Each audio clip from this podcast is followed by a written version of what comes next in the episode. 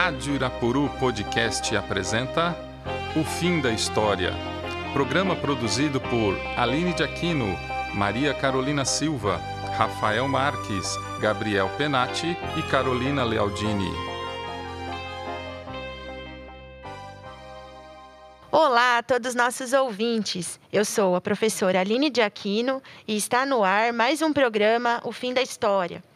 Hoje estou junto com os professores Maria Carolina Scudeler Silva, mais conhecida como a Carol, e o professor Gustavo Pereira Marichal, né, o famoso Gustavão. Prazer enorme estar aqui no podcast com vocês. Boa tarde a todos, espero que vocês estejam bem, estamos aí. Hoje vamos bater um papo sobre o Acordo de Abraão, juntamente com o professor Gustavo, que gosta bastante do Oriente Médio, certo? E gerei trauma em alguns alunos. É, nosso assunto, gente, hoje está direcionado para o vestibular. E, além disso, ele é extremamente importante para complementar, é, de uma maneira geral, os conhecimentos. Por isso que é tão importante que o podcast seja uma troca entre, entre elementos. Assim, a Aline vai trazer algumas ideias, o Gustavo, que, como acabamos de dizer, gosta muito desse assunto. E aí eu vou entrar com a parte histórica também. Então, é essa troca que vai deixar muito mais rica a nossa conversa. Bom, então, mãos à obra. O Acordo de Abraão, ele tem como objetivo promover a paz no Oriente Médio e fortalecer as relações diplomáticas. De uma forma muito simples, a ideia é impedir o isolamento israelense, lembrando que é uma região bastante instável e apenas dois países até o momento, antes do acordo, é, tinham, mantinham relações diplomáticas com Israel, que era o Egito e a Jordânia. Esse acordo ele faz parte da agenda norte-americana, que é conhecida como o Acordo do Século. Então, a ideia, os Estados Unidos têm muitos interesses dentro do, do Oriente Médio, como o livre fluxo de petróleo, prevenir a proliferação nuclear, o combate ao terrorismo, a manutenção da segurança de Israel e a promoção de um processo de democratização. Então, a ideia principal norte-americana é, a partir das relações diplomáticas que se instalam entre Israel e os países árabes, é que possa chegar a uma pacificação entre Israel e Palestina, tá? Essa seria a ideia principal. Vamos, vamos lembrar que num outro programa nós já discutimos o acordo de 2019, que era um acordo feito, elaborado pelo governo Donald Trump, que era o governo na época nos Estados Unidos, e esse governo é, fez esse acordo apenas com a participação dos judeus, ignorando podemos dizer assim, a presença palestina. Esse acordo não foi aprovado, é, os palestinos se colocaram contra esse acordo, então agora a ideia é ir exatamente pelo outro lado, fazendo relações diplomáticas com outros países, visando esse processo de pacificação. O principal, o primeiro país é, que assinaram o Acordo de Abraão foi os Emirados Árabes Unidos e o Bahrein, né? É, a ideia principal da assinatura é por conta do acesso ao mercado de armas dos Estados Unidos. Então, esses dois países, né, é, pensando numa lógica de interesses, né, é, porque num primeiro momento é isso, você faz um acordo entre Israel e Emirados Árabes, mas pensando na possibilidade de, é, de vantagens que você possa ter com esse acordo. Então, no caso deles, é acesso ao mercado de armas, principalmente o F-35, né? as tecnologias israelenses e, por outro lado, Israel também tem o interesse na compra de petróleo, porque é um país que depende bastante da importação de petróleo. É isso, Gustavo? Confirma. Bom, Você quer comentar alguma coisa? Gostaria. Antes de mais nada, é, queria deixar bem claro que o que os americanos fizeram fez muito, muito bom para eles. Se a gente analisar pela ótica americana, o grande dilema desse país é que justamente o petróleo se encontra em áreas de governos instáveis ou que não são parceiros. Então a gente percebe que a instabilidade do valor do, do, de mercado do petróleo se deve a problemas regionais. E o Oriente Médio é de fato uma pedra gigantesca no sapato americano. Então esse acordo traz, de certa forma, os Estados Unidos como um player regional. Os países começam a ver os americanos como capazes de promover um diálogo como era antes de, de 73. Isso me parece bastante interessante. Não é que já resolveu todas as mágoas, mas os americanos aparecem de fato como uma opção. É, eu acho que uma contribuição que eu posso fazer é partindo da palavra aí, mágoas, né? É, a gente conversou bastante, é, nós três aqui, e algo que a gente tem que pensar para para analisar essa questão do Oriente Médio é a questão histórica, né? Se a gente for analisar é, a questão palestina em si, a questão da criação do Estado é, palestino, que, que dá o tom de todas as discussões que a gente tem do Oriente Médio, o que, que a gente percebe que está acontecendo?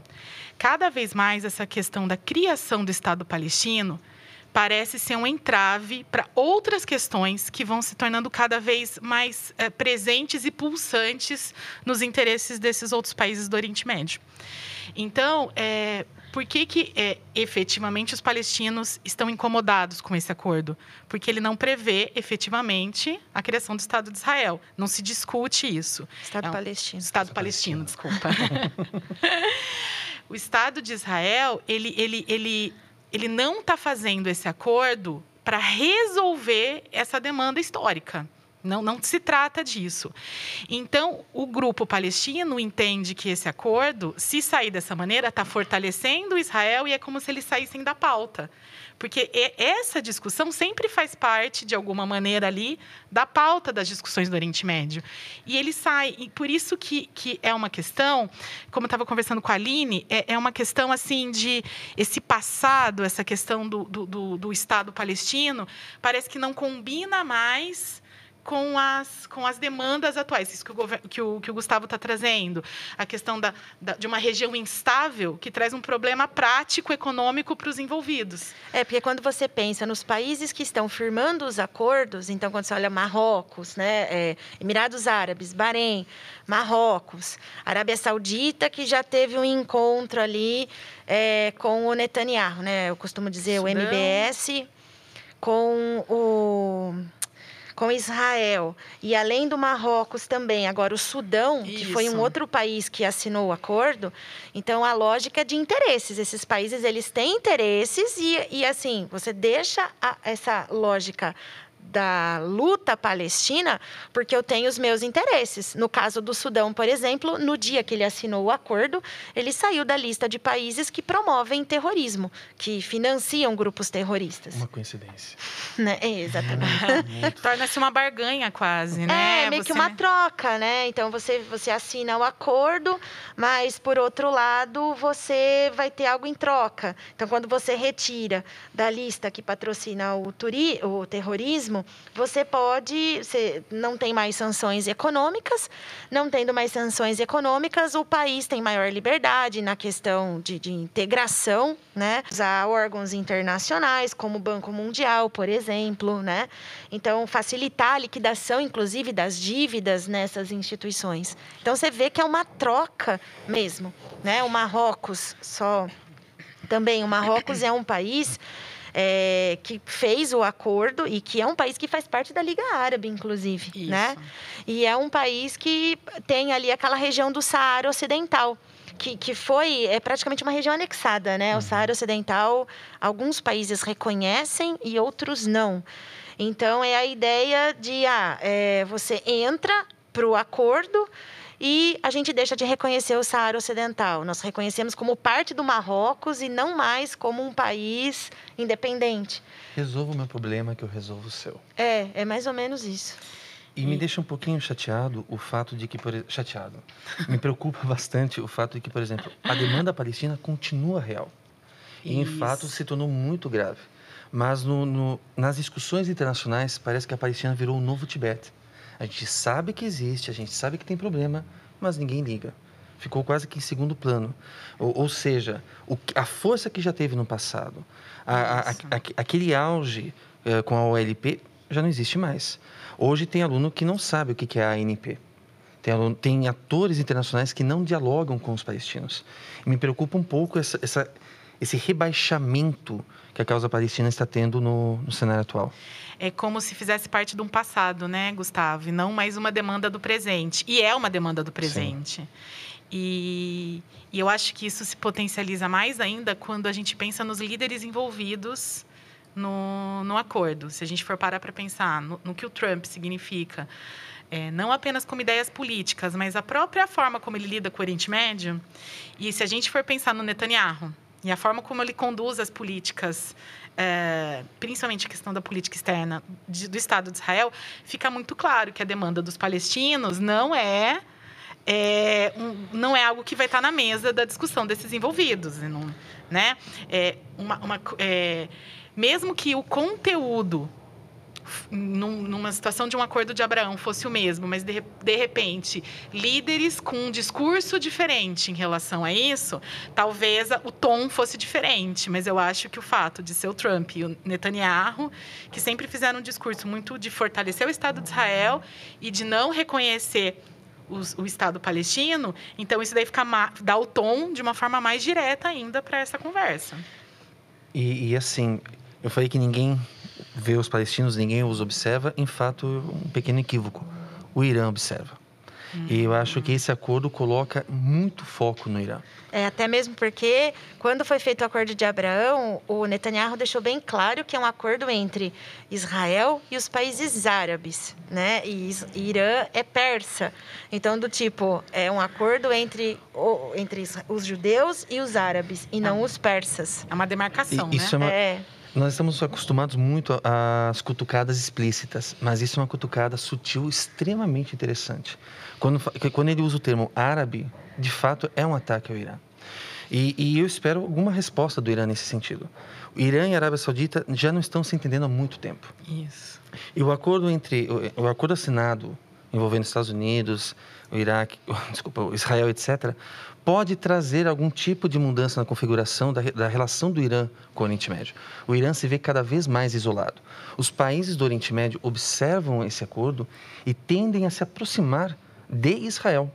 Ainda que publicamente não reconheçam, é como se Israel passasse a ser um, um pouco mais forte na região, capaz de trazer um equilíbrio à região, sendo o oposto, o antagonista, o, o, o Estado do, do Irã. Então, assim, eu vejo como muito próximo um acordo entre a Arábia Saudita e Israel. Justamente para mostrar essa, esse novo status que Israel ocupa no Oriente Médio. É, e, e uma coisa que a gente estava comentando, né? Eu acho que ainda só não teve o acordo porque o rei, ele está vivo ainda. E o rei saudita, ele é contra uma aproximação entre a Arábia Saudita e Israel. Mas o sucessor ao cargo, né? a, a, a ao país, né? Eu ia falar outra coisa, mas não. É, é, ele já é favorável. Então, provavelmente, quando o rei falecer, provavelmente esses laços eles permanecerão, porque até mesmo porque as, as rotas aéreas hoje entre Israel e Emirados Árabes, elas já já Estão podem passar pelo estado da Arábia Saudita, né? Sim. né? Quando antes você não podia. Já não é uma situação de, de negação completa da forma como era antes. Isso foi né? corroído. Você. Honestamente, os países do Oriente Médio, se pudessem, fariam negócios facilmente com Israel de hoje. No passado, era uma outra relação. Hoje em dia, se pudessem ter trocas comerciais, estariam todos felizes. O problema é que existe um sentimento popular que ainda nega uma aproximação, que ainda pode ser um agente que complique a vida política de qualquer líder que faça isso. Mas os governos têm todo interesse possível em abrir comércio com, com Israel. E, nesse sentido, a pauta palestina perde mais força.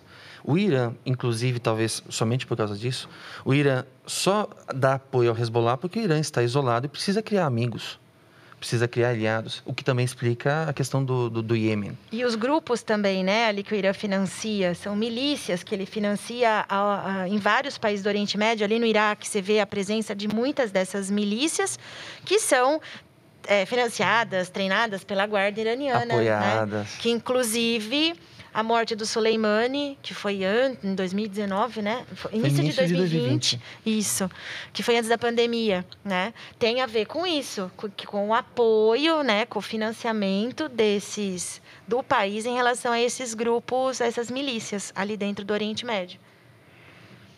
E é uma área de, ali você tem também uma área de disputa com o Iraque, né, Gustavo? Então, o Irã hoje, acho que o principal ponto de disputa ali na região entre o Irã e os Estados Unidos, por exemplo, é o Iraque, né? Sim, na verdade o Iraque virou um vácuo de poder muito grande. Uh, a queda de Saddam Hussein, por mais paradoxal que possa parecer, parecer hoje em dia, na época era vista como se fosse uma coisa boa e deixou um país abandonado.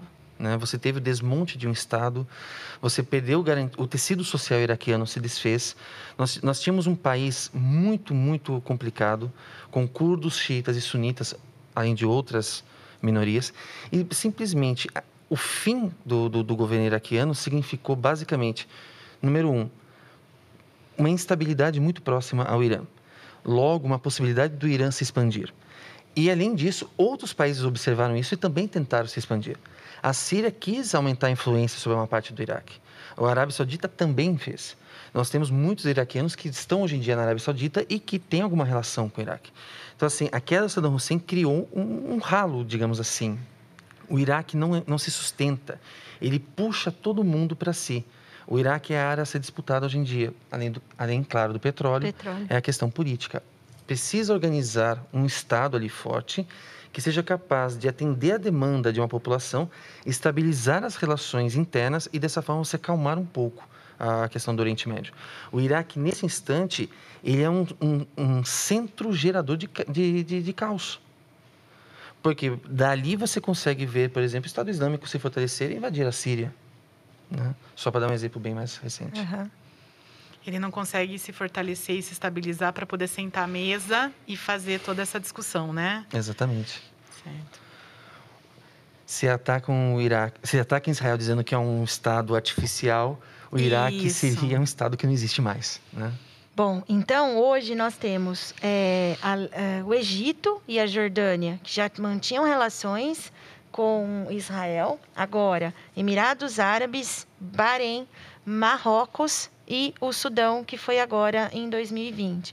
Então, é, dá para a gente, não sei se dá, daria para supor, mas a ideia é que a, exista uma ampliação desses países, então, né, de estender essas relações diplomáticas, muitas vezes por vias de troca, que é a lógica do interesse que esses países têm e mesmo deixando questões históricas é, de lado.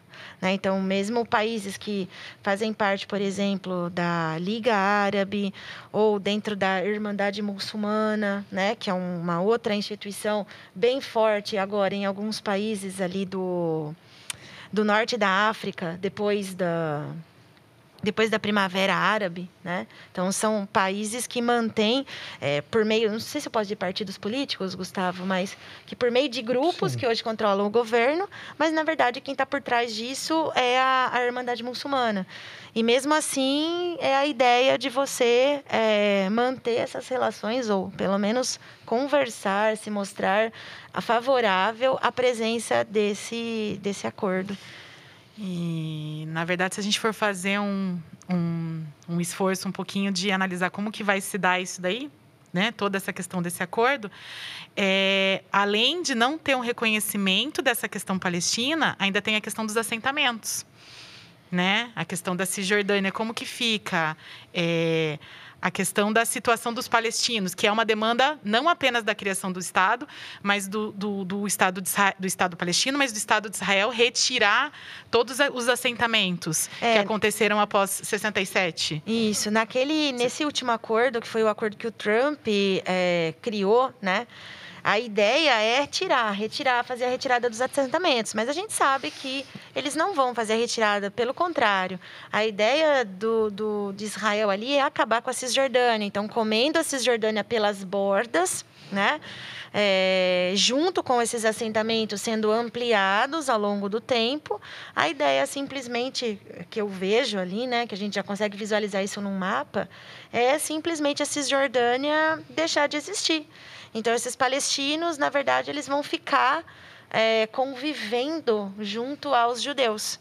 E aí a única faixa que permaneceria seria a faixa de Gaza, né? Porque a faixa de Gaza ali hoje ela já está isolada, é, já não tem mais controle de espaço aéreo, né? Já existe uma fronteira, né, real por conta do acordo, acordo de Oslo I, né? Que é quando você dá autonomia para a faixa de Gaza.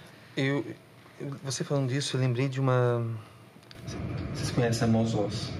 Ele propõe que não tem como você solucionar o problema de Israel e Palestina é, achando uma forma de criar dois países. Ele propõe que seja um país só, com dois tipos de governos. Ou seja, alguma forma híbrida de negociação. Que era mais ou menos essa ideia, não é, Gustavo? Quando você tem lá em 1948, quando tem, quando o, é, você tem a divisão ali da ONU, não era mais ou menos essa ideia, não era? Acho que antes era de 48 isso. existia essa discussão de um governo híbrido. Uhum. Depois de 48 você já tem a materialização de estados Estado. separados. É, porque daí é a independência de Israel, né? Isso. Exato. Maio, né? De 48 a independência de Israel e daí e já começa, começa, a guerra. A partir daí já começa. Exato. Começa as tretas. Eles tinham proposto antes esse tipo de governo híbrido. E assim, temos que nos lembrar que aquele grupo que era judeu e estava no Oriente Médio previamente eles também, de certa forma, se, se mostraram contrários à criação de Israel.